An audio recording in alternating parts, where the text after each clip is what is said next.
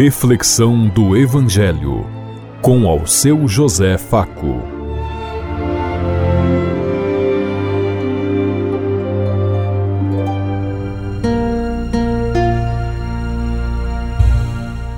Fazer bem a todos os ouvintes da Rádio Construtiva e todas as emissoras em sintonia conosco e o povo que nos ouve. Queremos levar até você uma mensagem de amor através da palavra de Jesus Cristo. Hoje no Evangelho de Mateus, capítulo 2, versículo 13 a 18. Quarta-feira, 28 de dezembro de 2022. Que a graça e a paz de Deus Pai, Deus Filho, Deus e Espírito Santo vos ilumine neste dia e seja uma boa notícia para todos.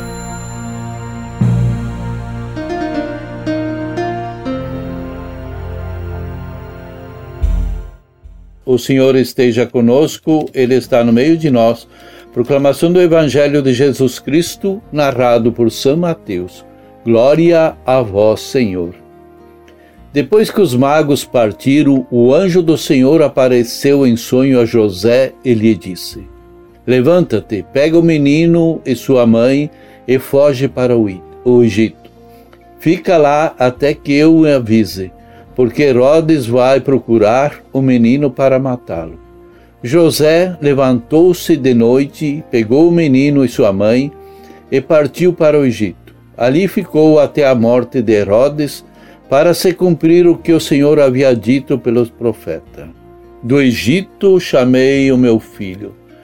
Quando Herodes percebeu que os magos haviam enganado, ficou muito furioso mandou matar todos os meninos de Belém e de todo o território vizinho de dois anos para baixo, exatamente conforme o tempo indicado pelos magos. Então se cumpriu o que foi dito pelo profeta Jeremias. Ouviu seu grito em Ramá, choro é grande lamento. É Raquel que chora seus filhos e não quer ser consolada porque eles não existem mais. Palavra da salvação. Glória a vós, Senhor.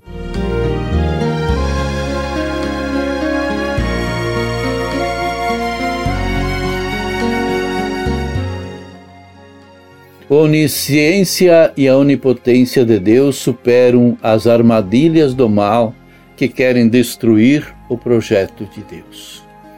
O plano de Deus para a humanidade se cumpre fielmente apesar dos percalços e através que o inimigo tenta colocar para desarticular, para destruir o projeto.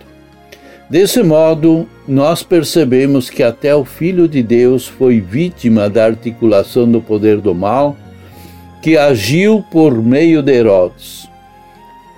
Entre entre mentes, a onisciência e a onipotência de Deus superam as armadilhas do mal, pois ele envia os seus mensageiros a fim de advertir aqueles que procuram fazer a sua vontade. Por isso, o anjo do Senhor apareceu a José mandou que ele pegasse o menino e sua mãe e fugissem da fúria do rei Herodes e fossem para o Egito, onde estariam protegidos. José abençoou, obedeceu e partiu para o Egito, onde permaneceu até a morte de Herodes.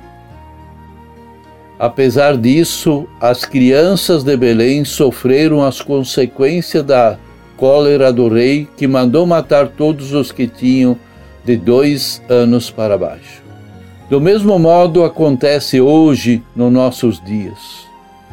O demônio continua tramando e montando armadilhas para que os filhos de Deus caiam e se submetam às suas investidas, tentando-os e flagelando-os como, como os pecadores, como sofridos, enfim por isso vemos milhares de crianças morrendo de fome, de miséria, abandonadas todos os anos em consequência da ganância, da violência, do ódio e de tantos outros males que deita, deixam tantos órfãos abandonados devido à ganância sem limite de algumas pessoas.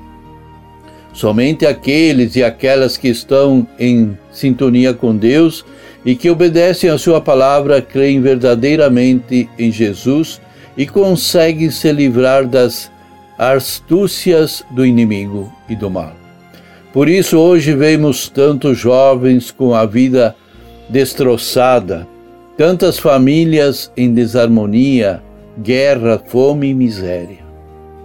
O pecado devasta o mundo e se não tivermos firmados nos ensinamentos do Evangelho, nós iremos sucumbir com ele. Temos que estar sempre preparados e buscar na presença de Deus a graça para a sobrevivência. Hoje também os inocentes pagam o preço da insanidade dos reis, dos governadores, dos poderosos que detêm o poder e o domínio da economia e das, das riquezas do mundo, que procuram vítimas para suas frustrações. No entanto, nunca podemos esmorecer, pois o anjo do Senhor está perto e na hora precisa também ele nos dirá: Levante-te e vai para o Egito e fique lá até que eu te chame de volta. O Egito é o lugar de penúria, de solidão, mas é também um lugar de purificação, onde nós nos encontramos conosco mesmos e com Deus, onde conseguimos restabelecer forças para ser fortes, para enfrentar os problemas do mundo. Depois nós retornaremos para o encontro de nossos irmãos para fortalecer e construir o projeto de Deus. O próprio Jesus quis fazer o mesmo caminho que o povo hebreu fez, peregrinando desde a libertação do Egito até a terra prometida, reconstruindo a história da libertação de um povo. E esse povo é nosso, nós hoje que precisamos a cada dia nos libertar das amarras do inimigo para construir um mundo mais justo, mais fraterno, onde todos possam ser chamados e viver como cristãos, como filhos de Deus. Você tem sabido escutar a voz do Senhor que o chama para o deserto? Você tem sofrido as consequências do pecado? Você acredita que o inimigo de Deus está atento para atraí-lo? Você percebe os inimigos de Deus que estão no meio da comunidade muitas vezes junto contigo para estar atento e para não cair nas suas armadilhas? Você tem buscado refúgio na palavra de Deus e na oração para encontrar forças necessárias para vencer? Pensemos em tudo isso enquanto eu lhes digo. Até amanhã, se Deus quiser. Amém.